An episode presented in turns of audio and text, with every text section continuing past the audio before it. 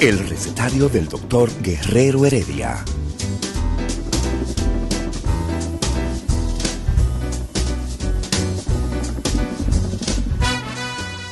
Una respuesta para cada pregunta.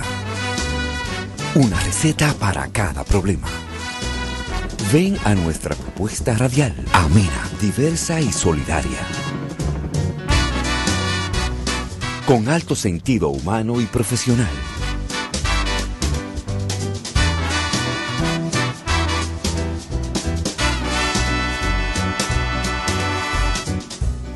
Buenos días. Bienvenidos al recetario del doctor Guerrero Heredia.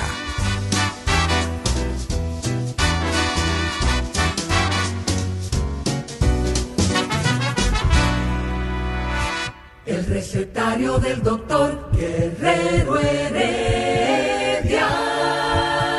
¿Qué es lo que está pasando aquí? Yo, yo, yo no entiendo. Ayer. No, pero ya. Pero ayer eh, eh, tú tienes que cumplir con tus responsabilidades. Mira, eh, ya concitamos una cita. Una cita. Con los jefes. ¿Cómo así? ¿Qué- qué- hay- para resolver hay que llamar a los jefes. Y Domingo Páez es un jefe. Ah, sí. Sí, sí, sí, sí. Domingo Páez es un Pero jefe. Domingo era Eh, Domingo es un anti todo, un anti todo. pero también es pro todo.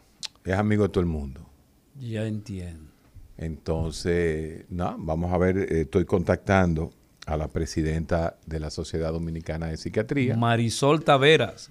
a mi la amiga. doctora Marisol Taveras, a ver si nos reunimos hoy. Y yo creo que de ahí van a salir cosas buenas, pero era necesario. Si en este país no se tira un San Antonio, No. si en este país no se tiran las cosas como son, no funciona. Mira, nada se ha logrado por la buena voluntad. Mientras yo no tiene un San Antonio por un anuncio, si por algo para mí, sino por algo que nos va a beneficiar al país entero. Tú no te acuerdas, Eladio, que durante la eh, crisis COVID, nosotros le pedimos a la Dirección Nacional de Control de Drogas que extendiera a más de tres cajas los fármacos que usan nuestros pacientes. ¿Por qué? Porque los psiquiatras no estaban yendo al consultorio, no le podían dar un nuevo recetario de control de drogas. Ajá. Mira, eso está tan intrínsecamente en los pacientes que los pacientes creen que estas son las únicas recetas que existen. Que la receta nuestra normal, ah, no, de esa no la farmacia no necesita. Claro, una vagabundería de todas las farmacias del país que, que, mm, venden los medicamentos sin receta. Entonces, la única receta que Yo vale. creo que este es el único país que El único eso. país donde la única receta que vale es esa de control de droga. Pero entonces, si tú le vas a recetar otro medicamento, ya yo no la necesito. Ahora la cogen. ¿Tú sabes para qué la necesitan ahora? Para el seguro. Entonces, el seguro también tiene cuchumil problemas. O sea, es devolviéndonos recetas por la DNCD, devolviéndonos recetas por el seguro. Ah, el seguro que tiene que decir uso continuo, que Y la tiene que no poner la el puso. número de. que tiene. Ah, no, no puede tener un borroncito para los seguros.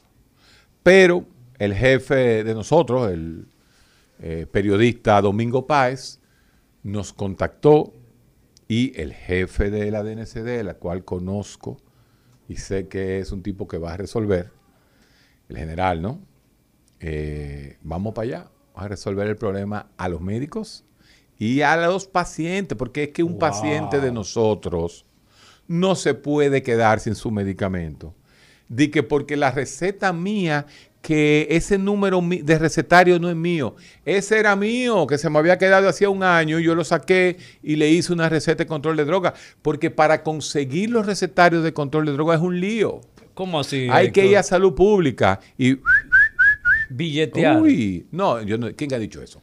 No. Yo pité nada más. Sí. ¿Por qué tú dices eso? No billetes y quiniela de la Entonces- Lotería Nacional. Entonces, nosotros que tenemos, yo tengo una unidad donde hay cuatro psiquiatras, 18 psicólogos. Nosotros generamos una serie de, de recetas, muchas recetas. Generamos también recetas en Bilight.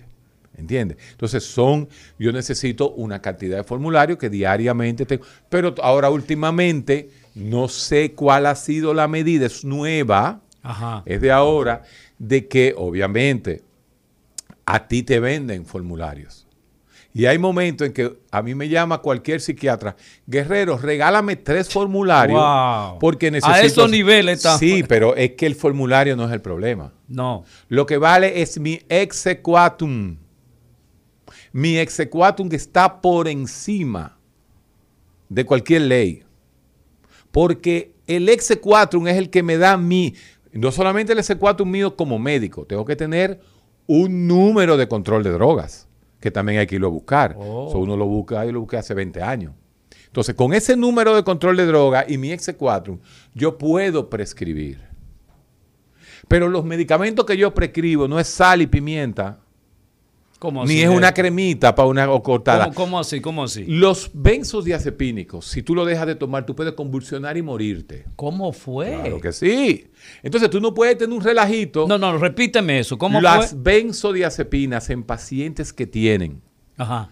más de 6, 8 meses, un año, dos años tomándola, no la pueden dejar de golpe. Que, que, que fueron diagnosticados con que... Eso es como un delirium tremens. Ay, Acuérdate que las mamacita. benzodiazepinas trabajan igual que el alcohol.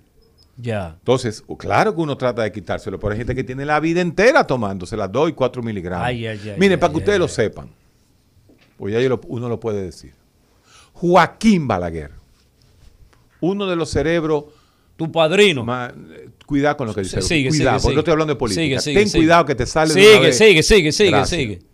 Joaquín Balaguer utilizaba dormicum para dormir. Dormicum. Sí. Si Balaguer no le daban ese medicamento, a los tres días se moría. Oh, oh. Y él lo dijo. El tipo tenía una mente y dijo, no, yo tomo pastillas para dormir. Ricardo lo ha dicho. Sí, es cierto. Entonces, tú no puedes dejar de tomar un fármaco. No te pueden dejar de vender una cajita Oye, de un pero lo que medicamento. tú acabas de decir Pero ahí- con relación a la vida, No, ey, es eso que, es grave. No, es que caen en responsabilidad civil. Si es- No. Oye, ¿por qué? Porque la DNCD tiene su, su, su, su regla. Pero la farmacia Ajá. es la que trabaja sin piedad. La farmacia es ¿Cómo la así, mala. Héctor? Los farmacéuticos, claro.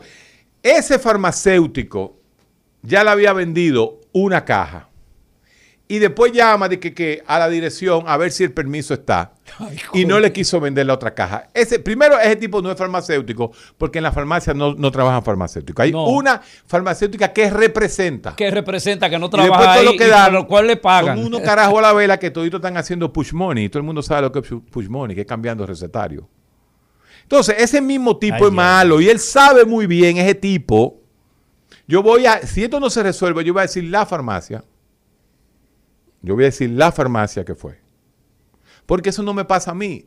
A mí me toca decirlo porque yo sé que estoy en la media. Sí.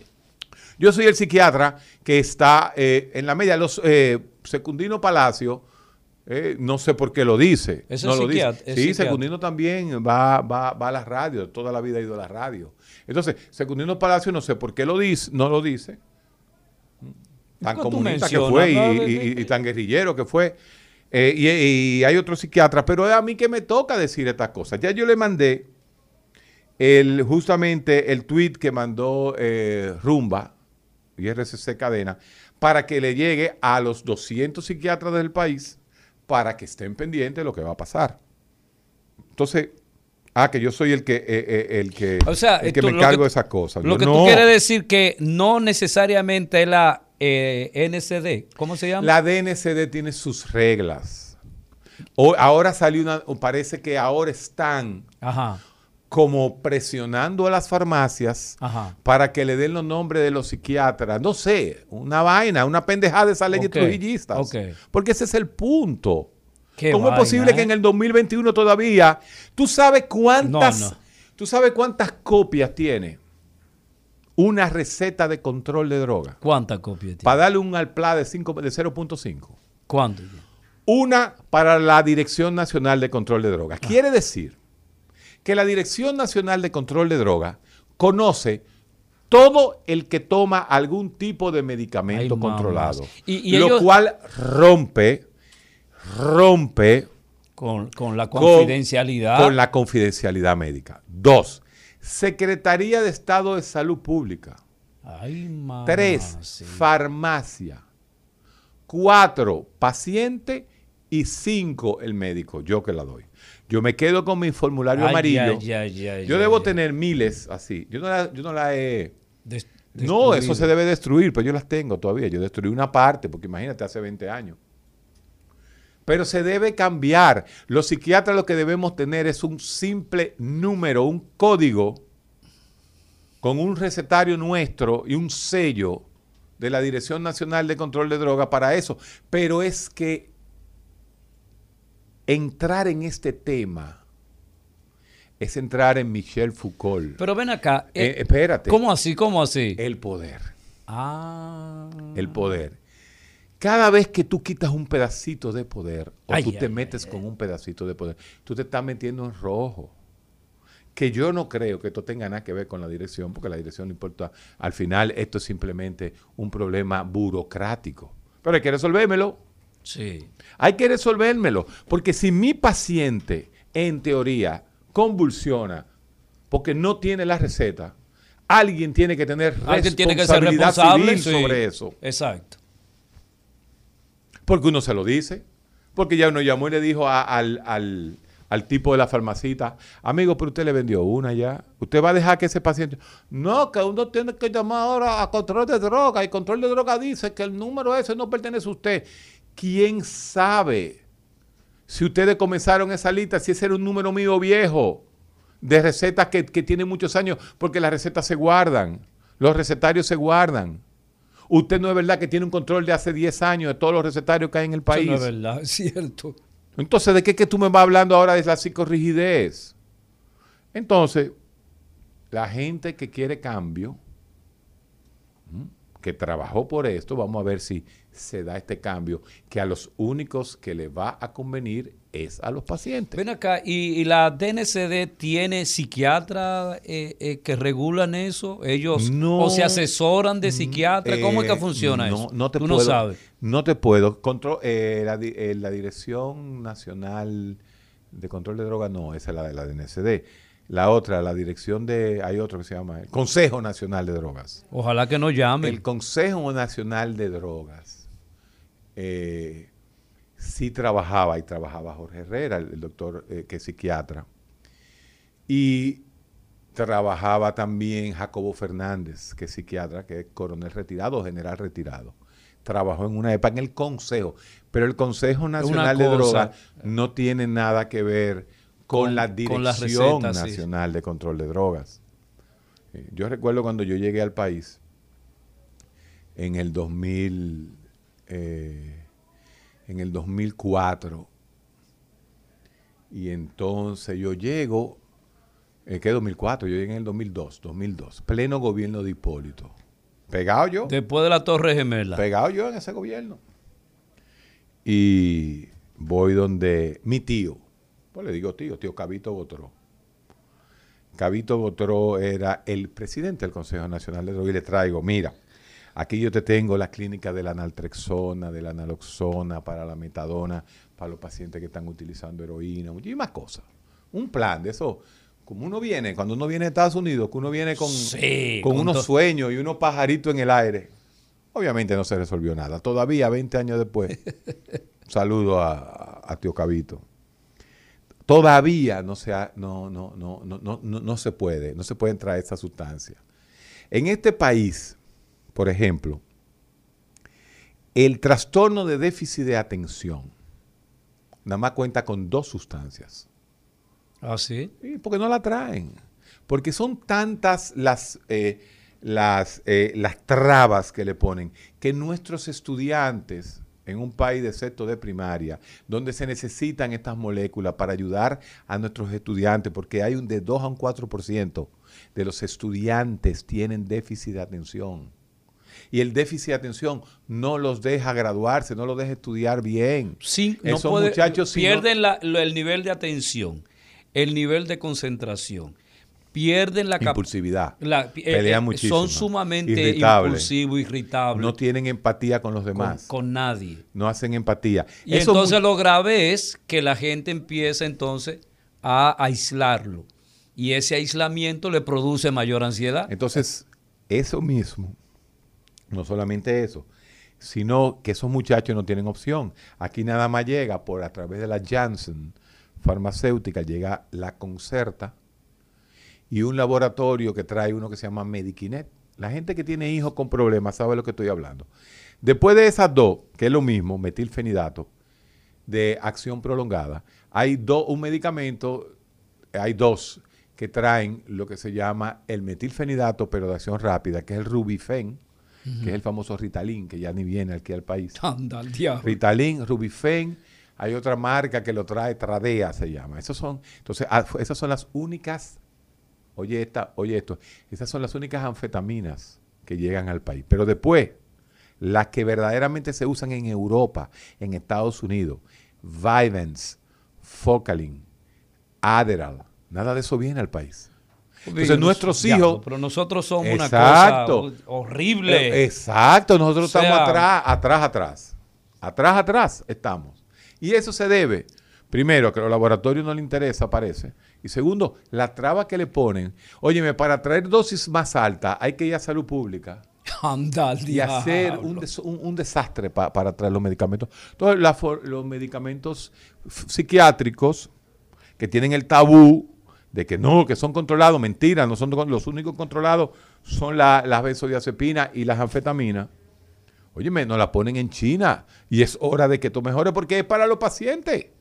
Todo lo que yo estoy hablando, al que le conviene es a usted, O que sea, va a tomarse Héctor, el medicamento. el mismo desorden de la 8701 con relación a la Ley Nacional de Salud.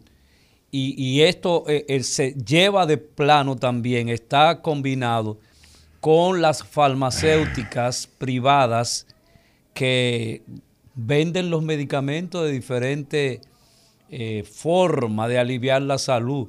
O sea, como en, el ter- en, en cuanto a la psiquiatría, medicamentos que son tan urgentes, urgentes son los medicamentos psiquiátricos. ¿Por qué? Porque cuando un paciente está descontrolado, Claro. el psicólogo no tiene trabajo, porque un paciente descontrolado es imposible tener una realización terapéutica con él. O sea que lo que nosotros y lo que tú revelas estamos viviendo es parte de este jodido desorden que tenemos. Y que si estamos en cambio, vamos a cambiar. Vamos, vamos. Definitivamente. Y yo sé, yo sé que la reunión de esta noche va a ser fructífera. Lo sé. Ojalá que sí. Sí, pero Ojalá había, que, que había sí. que decirlo. Pero tú tienes que llevar ahí a Marisol.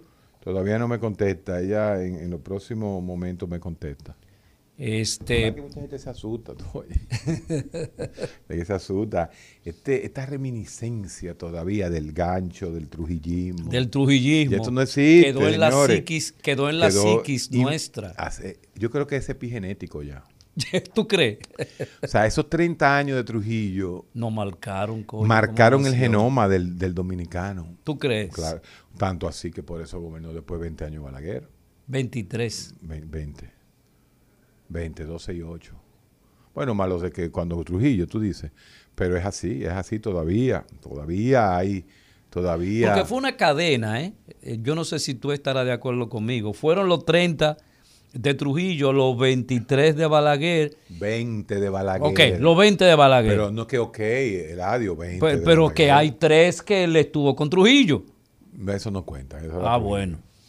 Eh, tenemos eso y luego continuaron los mismos reformistas. Por ejemplo, Leonel continuó exactamente los mismos programas de Balaguer, con el mismo pensamiento. Y ni hablar del, del, del- del trauma de 20 años o de los últimos 12 años que hemos pasado, donde tú encuentras cosas insólitas como una persona en el Congreso que decl- declara tener 13 mil millones de pesos. Como que si nada, o sea, eso está bien. ¿Qué culpa tiene él de tener 3 mil millones? ¿Verdad de que pesos? sí? ¿Qué culpa ¿Quién- tiene quién- él? Los culpables somos nosotros. ¿Quién declaró 3 mil millones de pesos? Tú sabes quién No, no es el sé quién es, te lo juro. No, pues yo, yo no te voy a decir, Entonces, ¿para qué lo dice en la radio? porque simplemente la gente lo sabe.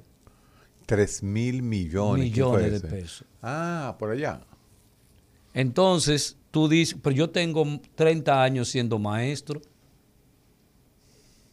Y, y yo- pero, yo- pues, pero- y tienes 3 mil millones de glóbulos rojos. Sí, punto.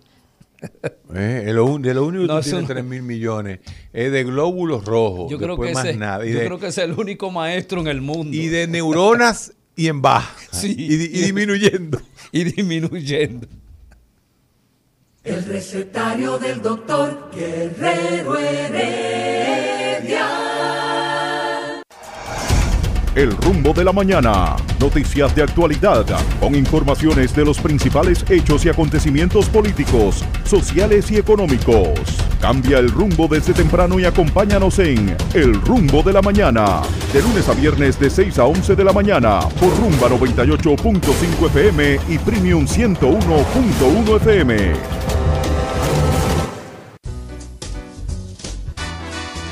Día de sabiduría y filosofía en el recetario del doctor Guerrero Heredia. El recetario del doctor Guerrero Heredia. Guerrero, yo recuerdo tu insistencia, no una sola vez, sino muchas veces, con relación a los medicamentos que existen en el mundo, porque la ciencia avanza independientemente de mi voluntad. La ciencia avanza, avanza, avanza. De nuevos medicamentos psiquiátricos que no llegan al país. Que, pero ¿Qué es lo que vamos a hacer por fin? Tú tienes más de 15 años anunciando eso y nada pasa. Es el, es el punto. No lea de- eso que te va a deprimir. Es el punto de. de ¿Cómo te digo? Mira. Si yo te, me pongo a decir la cantidad de medicamentos que no vienen al país, originales, de psiquiatría, y lo mismo debe pasar en todas las otras especialidades médicas. Entonces, nosotros sí nos preocupamos, el, el- dominicano sí se preocupa por tener el iPhone 18, el Samsung vaina, el mejor, los mejores carros. Mira, este es un país que la Porsche todos los años le da premio de la cantidad de Porsche que se, beben- se venden en el país. Aquí todo el mundo sin quiere carretera, privar. sin carretera. Aquí todo el mundo quiere privar en que tiene, pero a la hora de medicarse se medica con cuquicá. Qué cosa. eh. Ese es el dominicano. Yo le digo, eso cuesta 6 jumbo, el medicamento que usted va a beber. Ese medicamento usted se va a beber cuesta 8 jumbo en, en- en la barra donde usted va. Doctor, usted eh, hay un medicamento más barato. Yo le digo, sí, para cuerpos baratos como el suyo. Oye, tú eres cruel. Ah, pero hay que decir, como su cuerpo es una baratija, ¿m? como usted es un hombre barato, yo le voy a poner un medicamento barato. pero se, Óyeme, Ok. pero espérate, déjame decirlo. Entonces, eso es, eso es así. Eso es así. Un medicamento psiquiátrico, óyeme. En mayo además te voy a dar los ejemplos de los antipsicóticos. Esos medicamentos que se usan para la esquizofrenia, de Ay, cuales ay, hemos hablado, ay, que también se usa como estabilizadores del humor en bipolaridad, que también se usan a veces algunos como antidepresivos. ¿Verdad? Oye, esto. atención, porque Oye, la- esto. eh, el asunto está en que lo- los trastornos mentales en esta pandemia se han disparado, se han disparado y tenemos serios problemas. Y mucha gente deambulando por la calle, te escucho. Mira, mira. Caripracina, Ajá. lura, eh, estoy hablando de mi mente, eh. va y se me queda alguno. Déjame, es más, no se me va a quedar ninguno. Lumateperona. Los O antipsicóticos. sea, antipsicótico, lumateperona. Caripracina. ¿Mm? Hiloperidona. Luracidona. Aripiprazol. ¿Mm? Qué vaina, se me va a quedar uno. Eh, caripracina. Cipracidona. ¿Mm? Oye eso, ahí hay Seis. seis antipsicóticos que son los de última generación que no llegan a la República Dominicana. Pero sí llegan los iPhone 15. y sí llega el mejor BMW 2022. Y si llega el mejor Mercedes-Benz. Y el Porsche. Y el Porsche. Y si llegan todas las bebidas. Este es uno de los paisitos.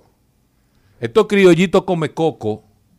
Somos los países que más bebemos whisky de 12 años para arriba. Es más, 12 años ya no se bebe.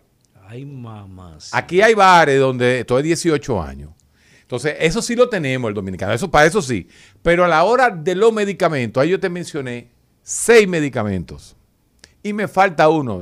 Y me voy a acordar. ¿Por qué no están en el país? ¿Por qué no lo traen? Tal vez porque nuestros cuerpos son baratos. Ah, y no tienen negocio. Y no tienen negocio. Y entonces los fármacos, eh, todas esas compañías que producen esos fármacos están en el país, pero no le interesa traer. Porque ¿Cómo es? No, no, no, espérate. Porque es un mercado pequeño. Al ser un mercado pequeño le importa un carajo. Oh. Pero somos nosotros lo que tenemos que presionar. Por ejemplo, el Abilify, que es el aripiprazol, que lo trae la Bristol Myers. La Bristol Myers está en el país. Sí. Pero como no le interesa el mercado, no lo trae. Ahora, hay laboratorios dominicanos que han hecho el esfuerzo y han traído lo que se llaman copias de la Abilify, la aripiprazol. genérico, ¿no? Sí, por ejemplo, la Sweat farmacéutica lo trae en forma de Ariprit. Y Roemers lo trae en forma de Ilimit. Hay otro por ahí que se me va a quedar. Ahora mismo no, no, no lo tengo en mente. Entonces, la luracidona, que, eh, eh, que viene al país en copia, que se llama Nalura o Luradón, lo traen, es cierto. Pero la original, la latuda, no llega al país. Pero los otros que yo te mencioné, la caripracina, la hiloperidona, la lumateperona, no vienen al país de ninguna forma. Y esos medicamentos de nueva generación, Héctor, ¿cuáles son los efectos en este momento que le produce al paciente? Son mejores, con menos efectos secundarios. La caripracina, por ejemplo, no engordan. Y son los que están usando en el mundo. Entonces nosotros para poderse recetar a los pacientes tenemos que mandarlo a buscar a Estados Unidos. Entonces nada más son los ricos que pueden hacer eso. Porque hay ricos que son los primeros que te piden un genérico. ¿Eh? Es así, es así. Porque para nuestro cuerpo somos unos racabacas. Pero para, para pero ahí mismito está parado el Mercedes-Benz. Yo he visto, tú sabes, en mi consulta, gente en un Mercedes-Benz 2021 diciéndome que le, que le pongo un medicamento más barato. Esa es la naturaleza humana. Criolla. No, no, eh, bueno, sí, tiene mucho que ver con el criollismo, pero esa es la realidad real del país. Héctor, ¿cuál es la diferencia entre un medicamento original y el genérico? Bueno, eh, lo primero que entre el original y el genérico hay una que se llama copia. Ahí te la puse en China. El genérico es aquel medicamento que suple más de un 80% la función terapéutica del medicamento original. Un 80%. Sí. Y en los Estados Unidos los genéricos andan por aproximadamente un 90%. O sea, que cubren. Los genéricos americanos son buenos. Pero existen otras moléculas que se hacen que se copian en la India, en algunos lugares que se traen al país. Mm. Entonces, eh, un buen genérico, aquí hay muchos buenos genéricos, la... la Pero tú dices que, como que es bueno si nada más hay un 80. Lo que pasa es que en la India, y eso es lo que pasa, en la India te hacen una aspirina de un centavo, una aspirina de 10 centavos y una aspirina de un dólar. Entonces, tú decides cuál compras. Y cuando tú haces grandes compras en el país, cuando tú haces grandes compras, cuando tú vas a hacer negocio, ¿Tú compras la de un dólar o la de un centavo? Mira, llévate. El recetario del doctor Guerrero Heredia. Día de sabiduría y filosofía en el recetario del doctor Guerrero Heredia. El recetario del doctor Guerrero Heredia. Estamos hablando de los, del uso de los medicamentos, el permiso Y la que falta de los medicamentos Y la falta eso de los medicamentos en República Dominicana porque nosotros le damos prioridad a otras eh, Sí, sí, sí. cuestiones y definitivamente cuando se trata de la salud personal No, no, eso no importa. no nos importa y si pasamos algún problema entonces buscamos en lo más barato lo que Los medicamentos LATS, que en inglés Long Acting Treatment. ¿Qué significa? El futuro de la medicina. El futuro de la psiquiatría. El futuro de, de los medicamentos psiquiátricos, que son los inyectados. ¿Cómo Por ejemplo, por ejemplo, aquí hay un medicamento que ese, gracias a Dios, está en el país. Porque hay que decir algo. Y es que la Janssen hace los esfuerzos y la trae, que se llama el Invega Sustena. Janssen es el- Janssen Pharmaceutical, de los principales laboratorios psiquiátricos, el que inventó el aloperidol, el que inventó benzodia- las benzodiazepinas son de ellos. Entonces, Sí, pero no, no diga así que inventaron, Inventaron. ese laboratorio. Sí. Unos ingenieros bioquímicos que ellos contratan probablemente son los que hacen la medicina. no los médicos, médicos. Así mismito como fueron médicos psiquiatras los que inventaron el psicoanálisis, la terapia cognitiva conductual, la que le dieron clase a ustedes, los psicólogos. Así que Pero, y- y ahí. este señor, mire señor, los medicamentos no lo hacen los médicos, Sí, lo hace un ingeniero bioquímico. Un químico, un químico, los Químico, ingenieros ah. químicos, pero Y ¿quiénes? ustedes simplemente lo que hacen es conocer el medicamento y recetárselo a la Y gente. ustedes lo que es estudiar lo que inventaron los médicos, la, la- la- la- Sí, psicoterapia de los médicos. Entonces, no, porque si es así. Entonces, Tú eh, eh, esas inyecciones, esas inyecciones, oye, ¿qué pasa? Por ejemplo, y le voy a dar propaganda a alguien que no me da un chele, a menos que tú le hables, ¿no? Que tú hagas eh, conferencias. Tienen la Invega Sustena. La Invega Sustena se pone mensual. Y tú dices, wow, qué bien. ¿Por qué? Porque tú tienes... Eso es para un paciente con qué Esquizofrenia. condición? Esquizofrenia. trastorno bipolar no está aprobado, pero nosotros lo usamos. Lo que se llama off-label, fuera de, de- de la oficialidad.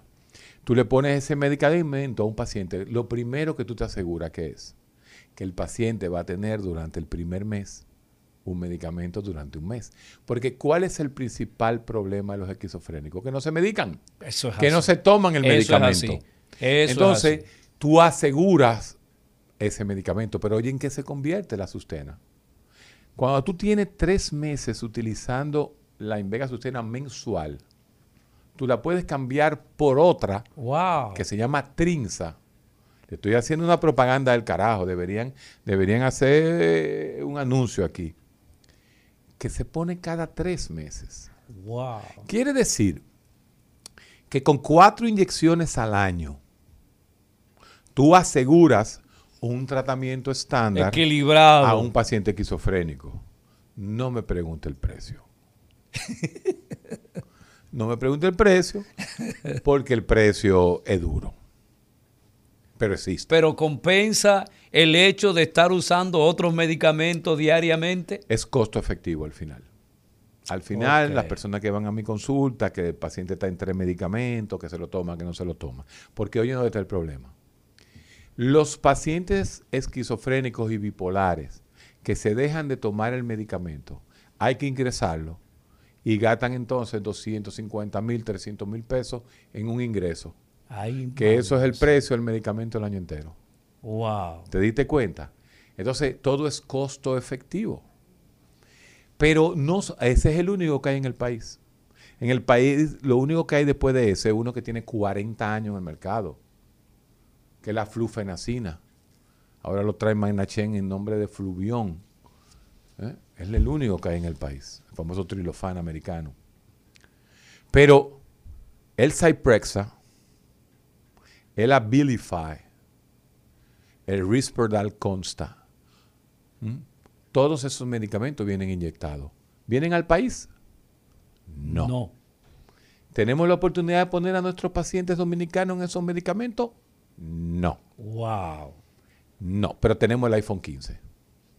Entonces, te fíjate que nada más me fui al área de los antipsicóticos. Si me meto en los antidepresivos, No, pero me gustaría que tú hables de los antidepresivos No. porque los, los eh, ¿cómo se llaman? Los antidepresivos y los ansiolíticos son eh, tan frecuentes en la población, no solamente en la nuestra, sino prácticamente en el mundo.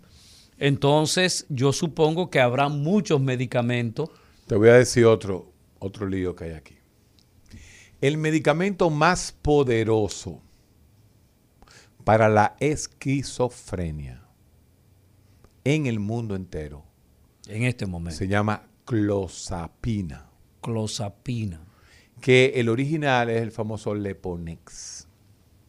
Pero el Leponex en República Dominicana nada más viene de 100. Cuando los pacientes necesitan hasta 600 miligramos de Wow. clozapina. Imagínate un paciente comprando 600 miligramos de Leponex, le debe salir como en 30 mil pesos. Ay, mamacita. Nosotros tenemos medicamentos muy buenos, por ejemplo, Laboratorio Dumont, que por cierto, eh, la película esa que tú di, eh, vamos a hablar sobre un medicamento que se llama lanzapina.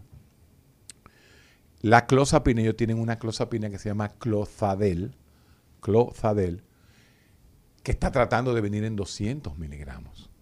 ¿Por qué? Pues no es lo mismo tomarse seis pastillas que dos o tres. No es lo mismo. No es lo mismo. Entonces son cosas, son pequeños detalles que no se saben. Oye, pero ese mundo de la psiquiatría y la enfermedad mental es... no, compl- no, no, ah, no. pues, Imagínate, que yo no, imagínate que yo no sea psiquiatra.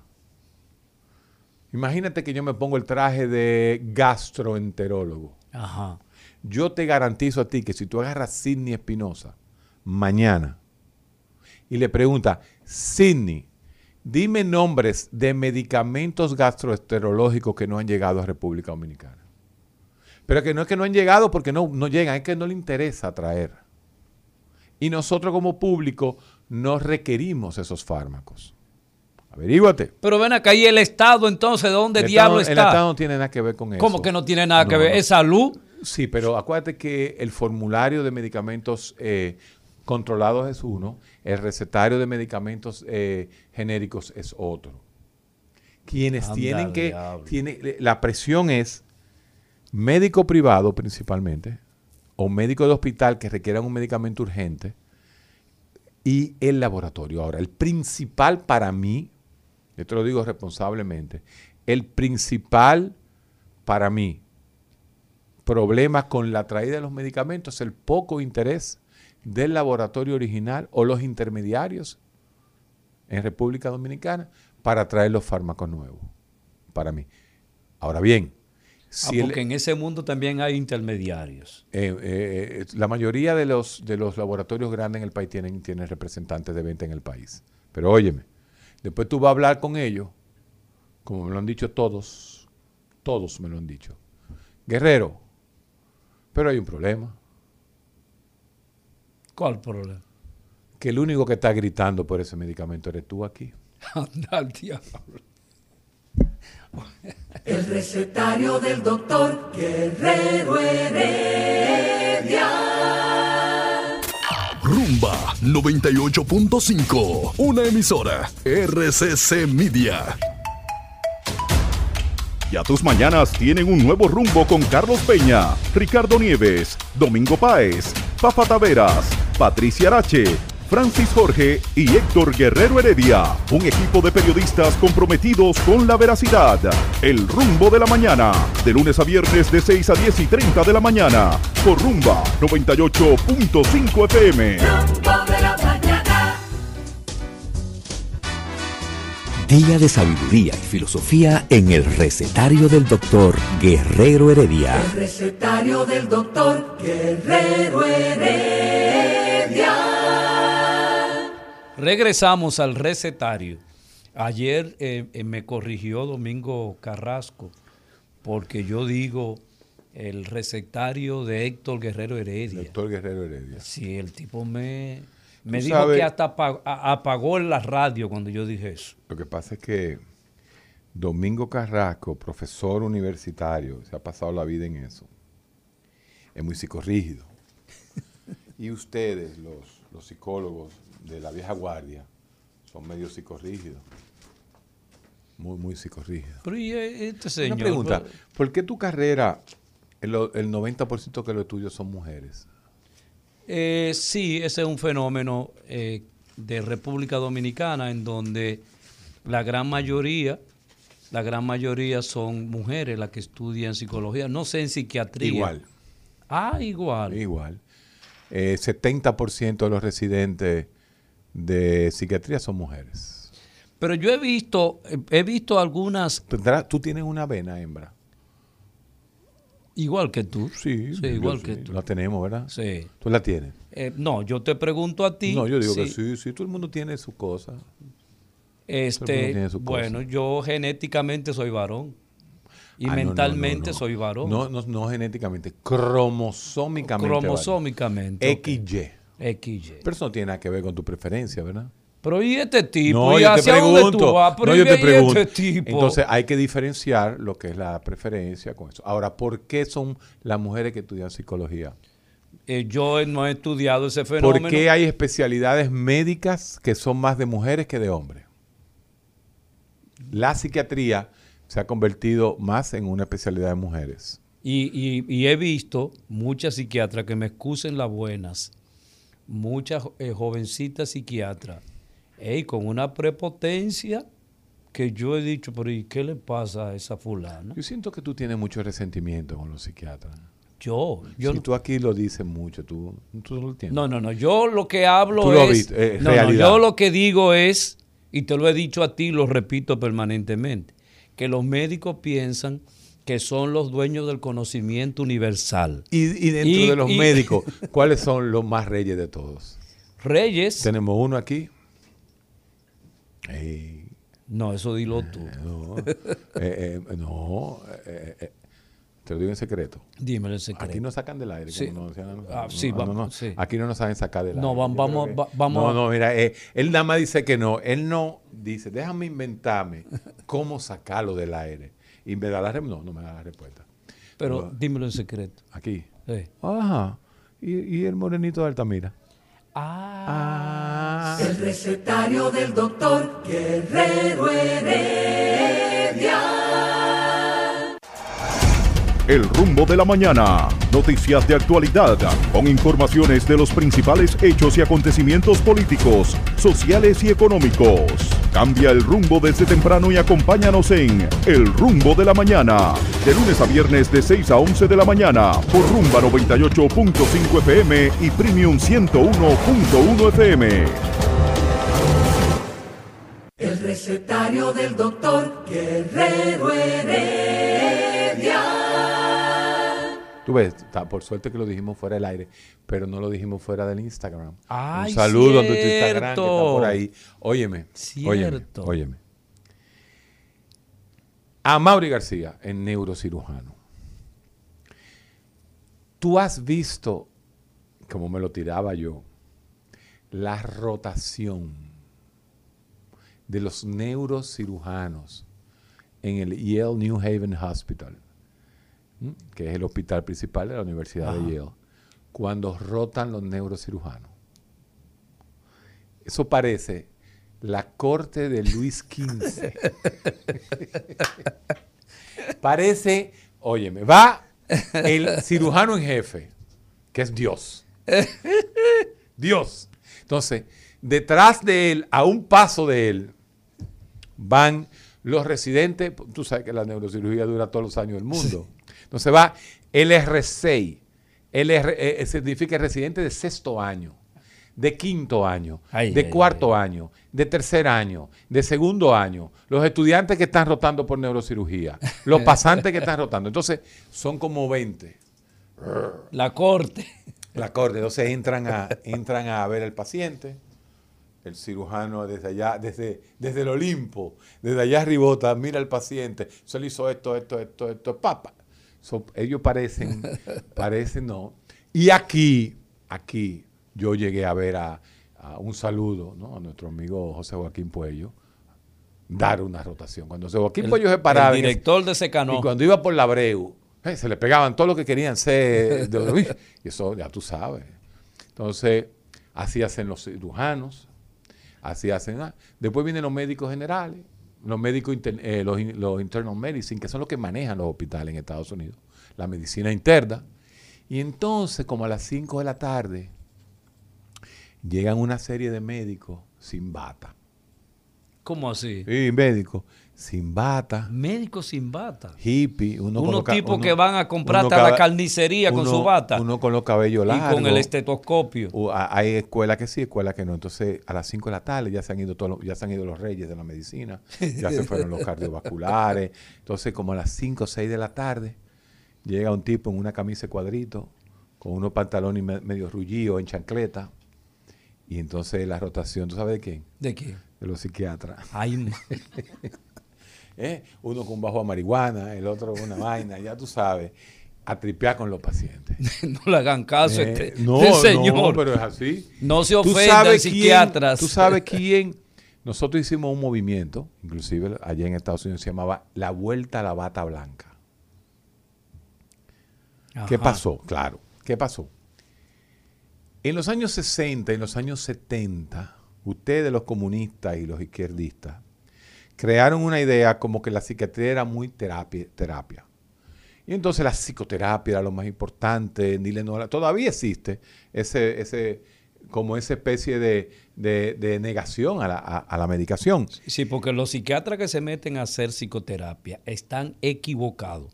Eso no le corresponde. Continúa. Bueno, no, mira por qué no les corresponde. No es que no les corresponde. Ellos tienen derecho. Es que no se entrenan para hacer Así psicoterapia. es.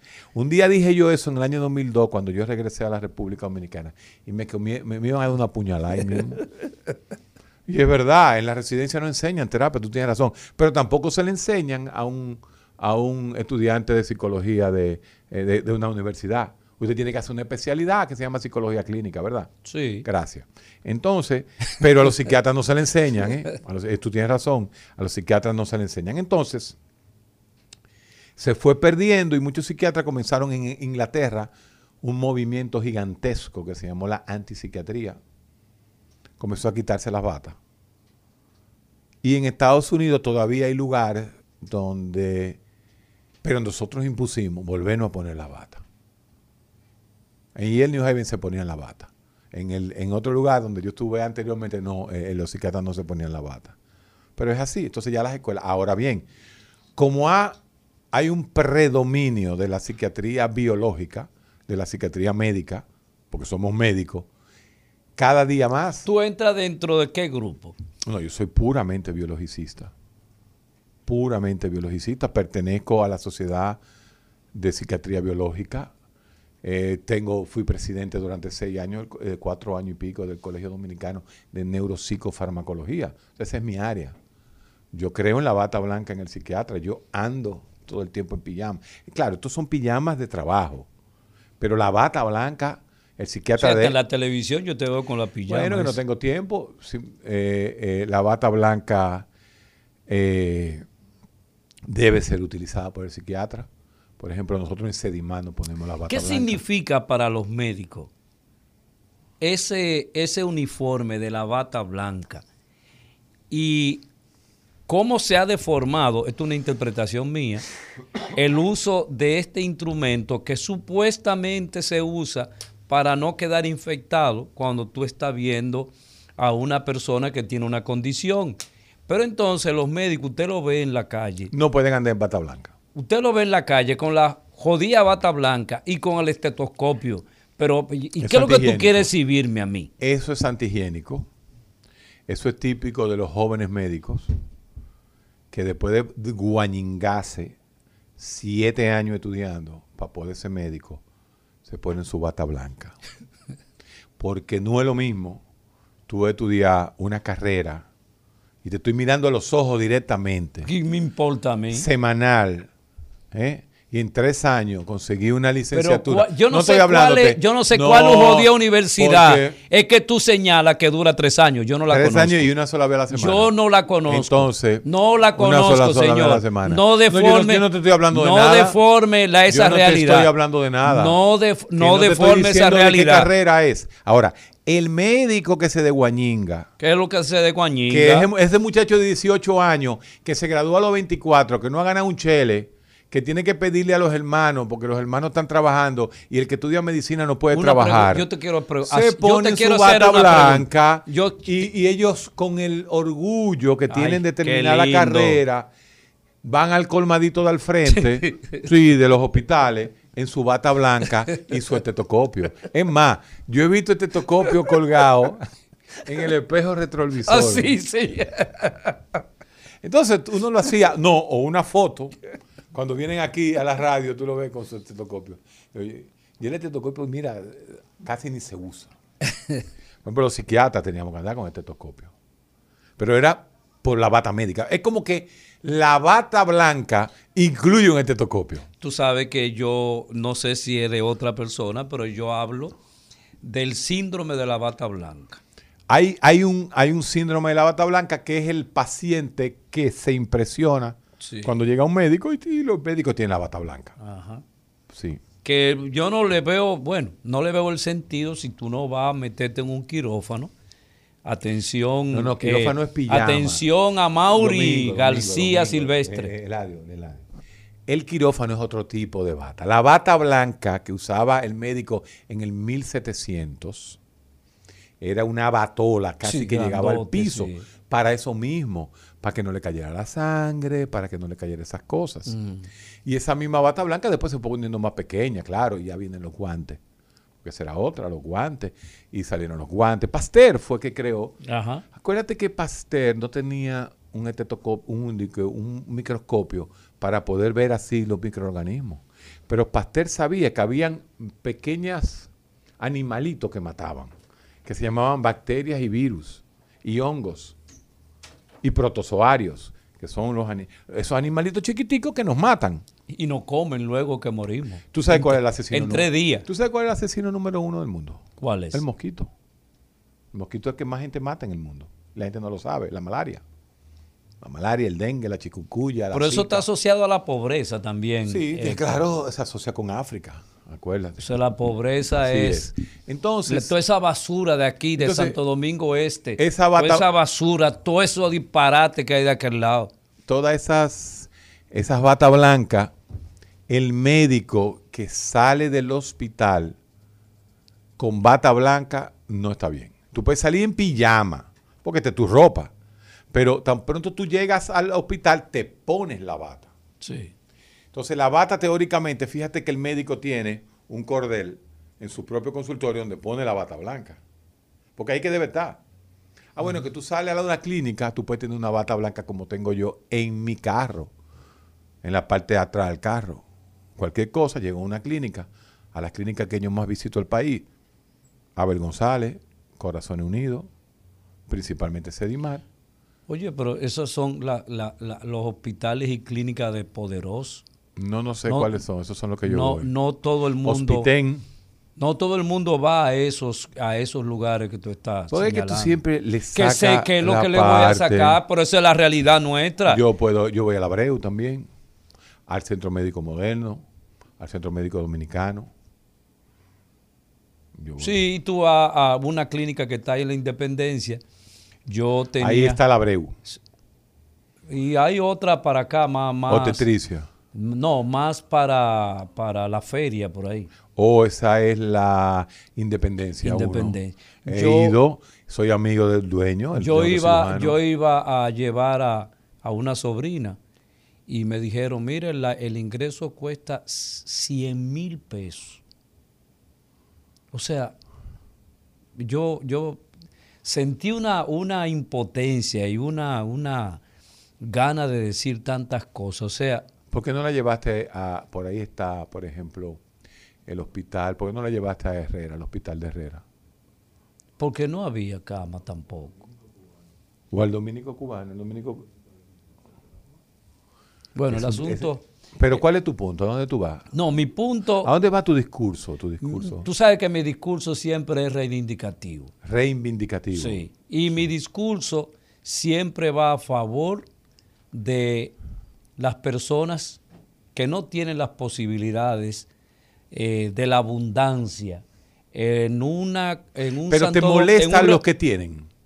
jamás. Te molestan eh, lo- las Pero tú me clínicas quieres privadas. meter yo a te una pregunto. patología que yo no tengo, Yo no señor. hablaba de patología, O sea, te pregunto. una ¿te opinión- molesta? no, no me- si no me molesta. Si yo digo Corazón Unido, Abel González, Moderno. bienvenido, bienveni- bienvenido sea. Pero tú quieres que yo te ponga el video de lo que tú dijiste cuando yo dije esa- esos, esos centros, lo que tú dijiste. Y este- Porque es que tú quieres primero tipo? más psicólogo que yo, pero tú no eres más psicólogo que yo. Este tipo. No, te lo digo en serio, papá. Este, este tipo, mira, Vámonos, vámonos, vámonos. Recetario del doctor Guerrero Heredia. regresamos y quisiera yo escuchar eh, a las personas que tienen familiares en condiciones mentales difíciles. ¿Qué medicamento están usando? ¿Cuál es el procedimiento que están usando para proteger a sus familiares? Porque yo veo, y esto es especulación mía, yo veo much- mucha, mucha gente deambulando por la calle con trastornos mentales y sería interesante saber si están siendo medicados o no están. Lo- la gente que anda en la calle, y eso lo hemos mencionado anteriormente aquí, en el recetario, la mayoría, la mayoría, ¿eh? son o esquizofrénicos Sí, residuales que no tienen familiares que le den los medicamentos, o son eh, usadores de sustancias cronificados, ¿no? Alcohólicos cronificados. Y normalmente, eh, sí, es cierto, la enfermedad, eh, par- los que andan en la calle, los vagabundos que andan en la calle descalzos, No le diga vagabundo. vagabundo es porque vagan, vagan, Ah, ¿no? No ok, lo estoy diciendo de vagabundería, no. Ah, ok. No, im- imposible. Eh, son enfermos mentales. Ya. Vamos a, vamos, a- vamos a escuchar a nuestros oyentes. Buenas. Buen día, mi querido Eladio. Hola. Buen día doctor Guerrero Heredia. Es Víctor Manuel de Santo Domingo Este. Cuéntenos, San- Santo Domingo Este, Víctor Manuel. Yo riéndome con que ustedes hacen una química excelente por el programa. eh, parece Domingo Páez y Nieve. No, no, no nos compare, por favor. No nos compare, no nos falte respeto ni a mí ni a Eladio Hernández. Ay, ay, ay. ay. No nos compare, no nos compare. Yo Mentira, dale para allá.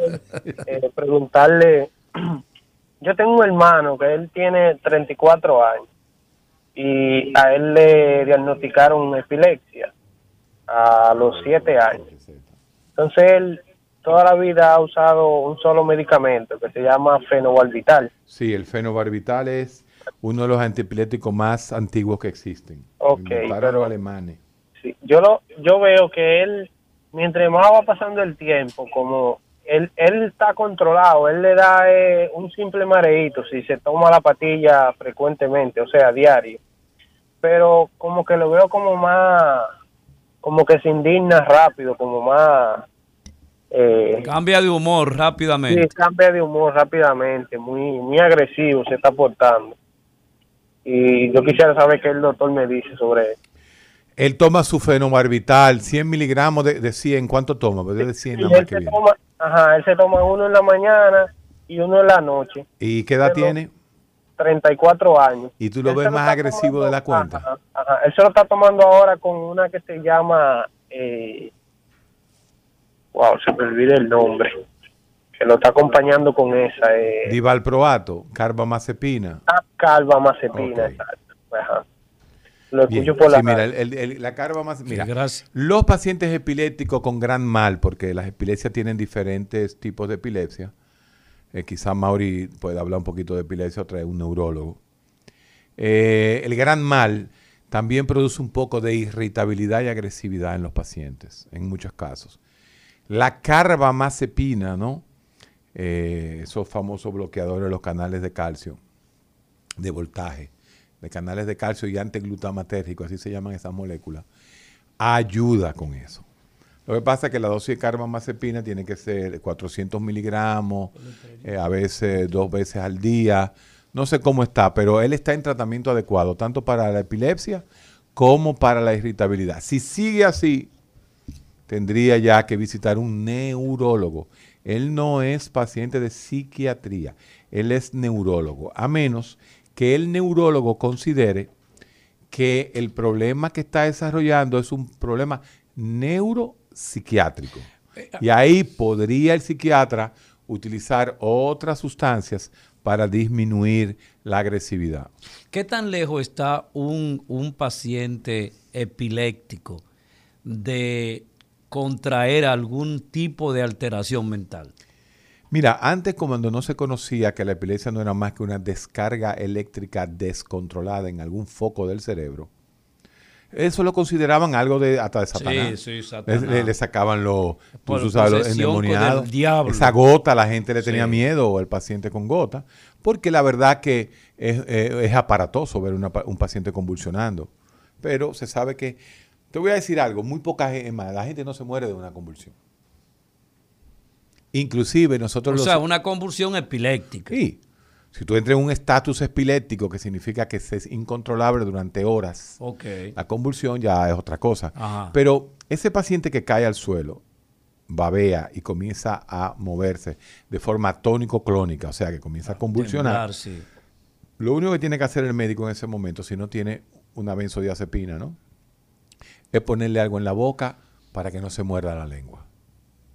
Un paño, un, un- un- palo, lo que sea. Es lo único. Lo único que se hacer y esperar que pase. Llevarlo al médico. Porque acuérdate de... Entonces, la, la epilepsia se relaciona a veces con algún tipo de patología mental que tiene que ver con agresividad. Mm. Pero acuérdate de algo. ¿Cómo se llama la terapia más efectiva que existe en psiquiatría? ¿Cómo se llama? El electroshock. Epa. ¿Y qué es lo que produce el electroshock? ¿Qué produce? Una convulsión.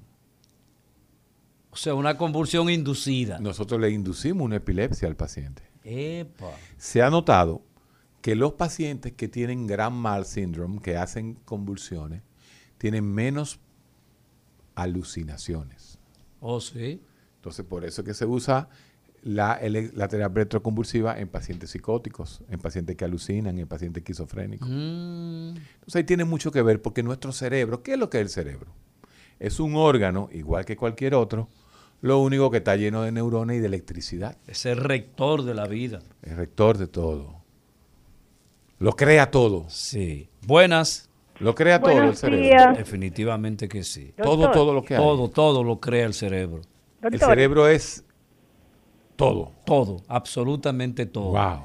Casi el cerebro es casi Dios. Casi. O Dios, realmente. Porque Él es el que crea todo. O sea, el cerebro creó a Dios. Bueno, esa es otra discusión.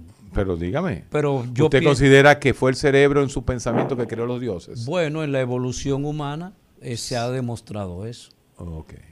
Pero no Sí, vamos buenas. a entrar en ese tema. No. buenos días. Sí, buenos días. Bendiciones y salud para todos. Gracias. Doctor, yo siempre he tenido una curiosidad porque he tenido parientes psiquiátricos, esquizofrénicos. Ok. La falta de sueño que duran tantos meses sin dormir. Sí. Acláreme eso. Mire, realmente, mi niña, cuando tú tienes un paciente esquizofrénico acelerado con falta de dormir, yo revisaría el diagnóstico y yo buscar el espectro bipolar tipo 1. Oh. ¿eh? Porque los esquizofrénicos eh, a veces duermen muchísimo. Se pasan Aunque el tratamiento más o menos es igual, ¿no? Hay que hacer una pequeña diferenciación clínica entre la esquizofrenia y la bipolaridad tipo 1. Eh, hay estudios genéticos definitivamente y fenomenológicos que ligan a la esquizofrenia con los bipolares 1 y a los bipolares 2 con los depresivos. Entonces, en ese caso, si ese familiar suyo, que aparentemente es esquizofrénico, se pasa época muy acelerado y sin dormir, que se pasa días sin dormir, yo buscaría más el trastorno bipolar. Y lo único que se puede hacer ahí es el uso de los mismos antipsicóticos atípicos, que es la número uno, la, la terapia número uno, eh, subir las dosis y lo más importante es que visite a su médico. No, y, y- y buscar una Ahí es segunda que son opinión. buenos los medicamentos inyectados. Ya entiendo. Buenas. Buenas. Sí, buenas. Saludo, Eladio. Hola, Saludo, ¿cómo Héctor. estás? Un abrazo para ustedes. Voy con una pregunta rapidito y un aclarando para el programa, señores. Voy con la pregunta. Héctor, querido doctor, eh, es con relación al tema precisamente de los medicamentos controlados. Si a usted se le preguntaría o yo le preguntaría como radio oyente, doctor, ¿qué usted sugiere para que los psiquiatras receten sus medicamentos controlados a sus pacientes sin ningún tipo de problema, manteniendo manteniendo el control de los medicamentos y respetando la, la, la privacidad de la identidad del paciente? Ese es ¿Y el ¿Qué se punto. puede hacer? ¿Qué, sí, que, espérese, ¿qué se puede hacer para que esos medicamentos de última generación aquí en Norteamérica lleguen sin problema a las manos de ustedes, pueden, puedan llegar a los pacientes eh, con, con- con- con enfermedades mentales sin, sin problema? Y él aclarando el siguiente, ya un San Antonio, en un programa como ese, de perfil eh, científico, ya son una mala palabra, ya es un desahogo, porque coño, qué problema más importante ese. Lo escucho en el aire. Gracias. Pero coño, qué problema más importante. Así mismo, ¿no? hermano, y, sí, a veces, Un momentito. si mi abuela tuviera viva, me, va- me viene aquí y me da una pela. La, la alemana, si yo tiro un San Antonio en el aire, hubiese venido aquí y me hubiera dado una pela. Una pero una pela nazi Sí, un alemana. momen- ¿eh? Un momentito. Entonces usted tiene, eh, usted tiene toda la razón. Mire, esto es tan fácil y tan pendejo como decir que usted agarra a los 200 psiquiatras de este país. Quizá a los 60 y pico de neurólogos Un que hay- momentito. Que, hay, en el país. Agarra a los neurocirujanos. Son los medicamentos que, lo- los médicos que trabajamos con eso. Y usted nos da un código. Un código en la farmacia. Con un sello. Y se acabó. Se acabó el problema, como en Estados Unidos y en toda la parte del mundo. Aquí hay mucho app a los bancos. Aquí usted hace transferencia de un millón de pesos por un app. Ah, no puede haber un, un app para los psiquiatras para poder mandar los medicamentos a la, a la farmacia. Para hacer mal pasar, como hacen la farmacia, a los pacientes nuestros. Tú sabes lo que es el malpasar de los pacientes con los seguros. Tú ves que en la farmacia la cola no es comprando, es esperando despachar el medicamento. Y tú ves a esa gente, su seguro nada más le está cubriendo la mitad de este. La- Señores, los medicamentos de nosotros no son caros. Las benzodiazepinas no son caras. Esas moléculas que cuestan son 800, 700 pesos. Entonces, eso, ¿por qué estamos en Eso no, no, no es, no es tan caro. Nadie hace negocio. Ah, que un médico no psiquiatra, porque recuérdense que esos medicamentos los puede me- medicar todo el mundo. Es más, le voy a dar un dato que ustedes no saben. La mayoría de las benzodiazepinas no somos los psiquiatras que la, que la recetamos, son los médicos en general. Oh, oh. No, no somos nosotros, son los médicos en general. Entonces, si usted sabe que usted es psiquiatra, si usted ve una receta de uno, si es un paciente local de su, eh, de su farmacia, que usted ha visto que tiene seis meses comprando ese medicamento, ¿cómo usted tiene la, la cachaza?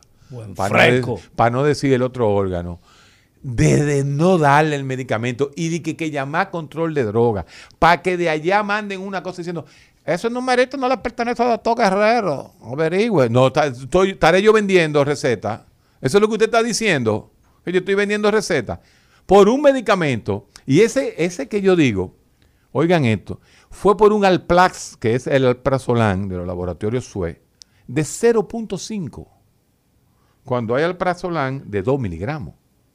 Si fuera un adicto, el adicto te pide de 2 miligramos, porque ¿para qué va a coger una, una pastillita de 0.5 si hay de 2 que son cuatro veces más potentes? Por eso una farmacita le hizo un show a un paciente y a las 10 de la noche la paciente desesperada, doctor, no tengo que beber, no tengo que beber, no tengo que beber. Eso no se puede hacer. Eso hay que resolverlo hoy. Hoy. Y yo sé, porque ya me di cuenta, que estamos en eso. El recetario del doctor Guerrero Heredia. Muy buenos días a la audiencia del recetario del doctor Guerrero Heredia y este segmento resumen de salud que llevo yo aquí, el divo de la salud. Miren, el Colegio Médico Dominicano pidió hace algunos momentos que las ARS y el gobierno se sienten nuevamente a dialogar, a ver cómo se mejoran los honorarios médicos, los procedimientos, tarifas, recetas médicas y eliminación de las glosas. En otra información, la Coalición por la Seguridad Social Digna propuso un sistema de seguridad social solidario y que se eliminen las ARS y las AFP. La propuesta, la propuesta fue presentada ante la comisión bicameral que estudia la modificación a la ley de seguridad social. Y la Federación de Administración de Alimentos y Medicamentos de Estados Unidos, FDA, anunció el retiro de cinco protectores solares de la firma Johnson Johnson por contener bajos niveles de un cancerígeno llamado benceno. En otra información, la firma Seren Group, especializada en formación en salud, anunció su calendario de talleres y diplomados para el próximo semestre. Y más información en Seren Group, con P de papa al final, serengroup.com. Ahí encontrará más detalles.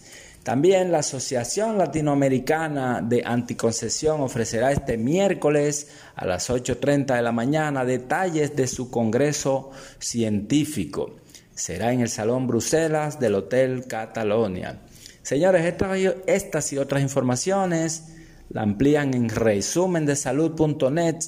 Mantengan la sintonía con el recetario del doctor Guerrero Heredia y síganme en mis redes, el Divo de la Salud. El recetario del doctor Guerrero Heredia. Regresamos al recetario y en esta mañana hemos estado conversando. ¿Escuchaste al divo de la salud? Yo estoy Tremendas informaciones. Yo estoy en mi programa. Este me sacó de lo que yo estaba diciendo, este provocador. Es estamos conversando acerca de los medicamentos psiquiátricos. De cualquier cosa, exacto, que llame la gente en el área de psiquiatría. Buenas. Ah, se nos fue, se nos fue y no, no nos dijo nada. Pero eh, es importante que nuestros oyentes puedan eh, comprender eh, acerca de cómo se ve a las personas que tienen alteraciones mentales. Y ojo, cualquiera de nosotros puede enloquecer en cualquier momento. Usted no puede ver estos programas como que a mí no me corresponde. Buenas. Buenas. Buenos días. Sí, buenas. Felicitándole a ustedes por ese excelente eh, programa. Gracias. Héctor, tengo, un hermano que él tiene diagnosticado ansiedad durante años. Entonces, él tiene dos medicamentos, que es uno que llamo como cetralina, de 50 miligramos, el otro, y tiene otro que este, le llaman, ¿cómo que no el otro? Este, el otro es Nervus. Nervus. el Nervus es el alprazolam de los laboratorios Euro. Ok, entonces él a veces se refugia en el alcohol. A ver si ustedes me recomiendan algo. ok, Él, sí. Fíjese, lo primero es que hay que decir, eso lo digo yo cuando le doy eh, algún tipo de entrenamiento a los residentes y a los médicos que están estudiando psiquiatría, que la ansiedad, el los trastornos de ansiedad, eh, la sertralina para mí es una de mis moléculas preferidas. Lo que pasa es que para la ansiedad 50 miligramos es muy poco. Usted tiene que eh, doblar o triplicar. Su hermano. tiene que doblar o triplicar, pero tiene que ir a un psiquiatra. La dosis de sertralina. Y el Nervus, que es el mismo alprazolam que yo decía ahorita, yo mencioné ahorita el Alplax de los laboratorios Sued, de Gador, Gador, Gador. Bueno, pero es Sued que lo trae, Gador. Y ahora el Nervus, que es el mismo alprazolam del laboratorio Euros euro. Eh, es un buen medicamento para ayudar a dormir y para quitar la ansiedad aguda, los ataques de ansiedad. Y el objetivo, teóricamente. Aquella que te dice, va a pasar algo, va a pasar algo. Oh, me estoy muriendo, me voy a morir, un Sí. ataque de pánico. Entonces, realmente es importante de que cuando la sertralina haga su trabajo, usted comienza a quitar el nervus. Poquito chin, poco a poco, hasta quitarlo. Ese es el objetivo. Hay gente que no se puede y punto, y hay que seguírselo dando. Ya. Pero lo que quiero decir es que los trastornos de ansiedad van con medicamentos más altos que para la depresión. Wow. Sí, es así. Buenas. Se nos cayó esa llamada. Eh, ¿Y cómo es eso? Es el panel que se están cayendo Se todas están cayendo todas, sí. Este, porque el panel estaba lleno a su momento y de repente pasa ese acontecimiento. Eh, ¿Tú visualizas que puedas resolver el día de hoy ese impasse que tiene una repercusión nacional con relación a los medicamentos? Yo voy a tener esa reunión. Yo lo hice públicamente, invité a la, a la presidenta de la Sociedad Dominicana de Psiquiatría. Si no puede ir, si no, no, no, no se comunica conmigo, eh, me imagino que otros psiquiatras que sí escuchan el programa eh, estarán llamándola también, porque tú, algo que hay que resolverlo Ya. ya. Buenas, Sí, buenos días. buenos días. Eh, me parece que fue ayer o antes de ayer que llamé porque había un problema ahí con los molondrones, con la doctora. Ah, eso es el viernes. Ayer no, el viernes. El sí, viernes. sí, sí, sí.